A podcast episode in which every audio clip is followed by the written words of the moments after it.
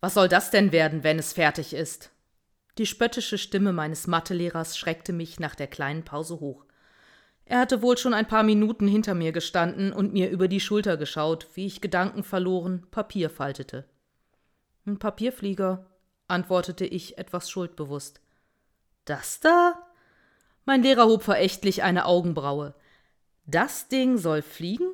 Keine zwei Meter, sage ich dir. Das Ding da stürzt einfach nur ab. Meine Mitschüler grinsten und ich wurde rot. Vor Scham und Wut. Warum traute dieser Lehrer mir denn gar nichts zu? Warum musste er mich immer wieder vorführen? Was sollte das? Ich starrte auf den fertigen Papierflieger auf dem Tisch vor mir. Und mit einem Mal war es, als machte etwas Klick in mir. Ich war plötzlich ganz ruhig und gar nicht mehr wütend. Ich schaute meinen Lehrer in die Augen und fragte lächelnd Um was wetten wir? Inzwischen hatte sich der Rest der Klasse um uns versammelt. Was meinst du? fragte mein Lehrer. Dass dieser Papierflieger richtig fliegt, um was wetten wir? wiederholte ich meine Frage. Mein Lehrer musterte mich. Du willst mit mir wetten? Na gut, heute keine Hausaufgaben für dich, wenn das Ding fliegt. Ansonsten doppelt so viele Aufgaben. Ich nickte, nahm den Flieger in die Hand und warf ihn. In einem eleganten Bogen segelte er durch die offene Klassenraumtür und den Flur entlang. Das Verhältnis zu meinem Mathelehrer wurde dadurch nicht gerade besser, aber mir ging es besser damit. Ich hatte etwas Selbstbewusstsein gewonnen und fühlte mich gestärkt. Vielleicht haben Sie ja auch schon einmal so etwas erlebt. Situationen, in denen Ihnen plötzlich ganz klar war, was jetzt in diesem Moment zu tun oder zu sagen ist. Situationen, in denen andere sich über ihren Mut oder ihre Kraft gewundert haben, in denen sie vielleicht überraschend anders, stärker aufgetreten sind. Die Jünger von Jesus haben so etwas an Pfingsten erlebt. Sie hatten Jesus innerhalb von kurzer Zeit zweimal verloren. Sie hatten miterleben müssen, wie er qualvoll am Kreuz gestorben ist.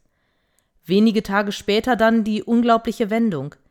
Jesus ist von den Toten auferstanden, hat wieder Brot und Wein mit seinen Jüngern geteilt und konnte ihnen Hoffnung schenken.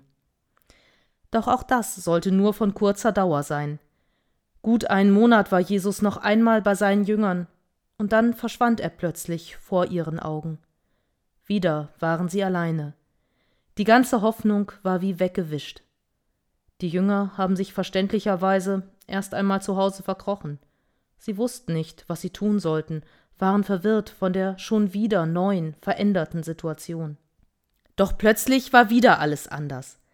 Die Apostelgeschichte erzählt, dass plötzlich ein Brausen das ganze Haus erfüllt hat und Zungen von Feuer vom Himmel auf jeden der Jünger herabkamen. Die Jünger Jesu waren erfüllt vom Heiligen Geist, gingen raus auf die Straße und fingen an, den Menschen von Jesus zu erzählen. Und egal aus welchem Land die Zuhörer waren, welche Sprache sie auch immer sprachen, jeder verstand, was die Jünger erzählten.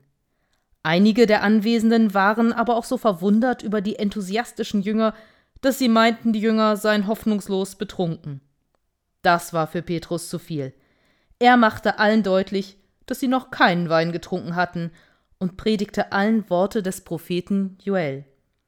Nun ist die Apostelgeschichte kein Tatsachenbericht, aber offensichtlich ist damals in Jerusalem etwas ganz Besonderes passiert.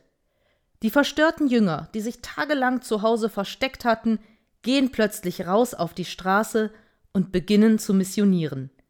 Ihre Begeisterung muss ungemein ansteckend gewirkt haben, denn von dieser Begebenheit aus entwickelte sich die erste christliche Gemeinde. Aus diesem Grund wird Pfingsten ja auch gerne als Geburtstag der Kirche bezeichnet.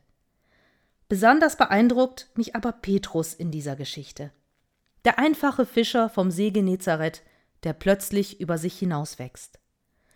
Als Jesus einige Wochen zuvor verhaftet worden war, leugnete er mehrfach, Jesus überhaupt gekannt zu haben, so viel Angst hatte er. Jetzt hingegen stellt er sich vor eine große Menschenmenge, die sich über ihn und die anderen Jünger lustig machen will. Er fängt an zu predigen, etwas, was er sich selbst wohl nie zugetraut hätte. Der Heilige Geist hatte es möglich gemacht. Auch uns ist als Jüngerinnen und Jünger Jesu zugesagt, dass der Heilige Geist bei uns ist. Manchmal können wir es spüren, Manchmal ist plötzlich alles irgendwie anders und wir wachsen über uns hinaus. So wie damals bei mir, als ich vor der Mathestunde einen Papierflieger gefaltet habe. Manchmal habe ich den Eindruck, dass Gott vorsichtig in unser Leben eingreift, um uns Kraft für den Weg zu geben, auf dem wir unterwegs sind. Und dafür bin ich immer wieder dankbar und feiere Gott dafür.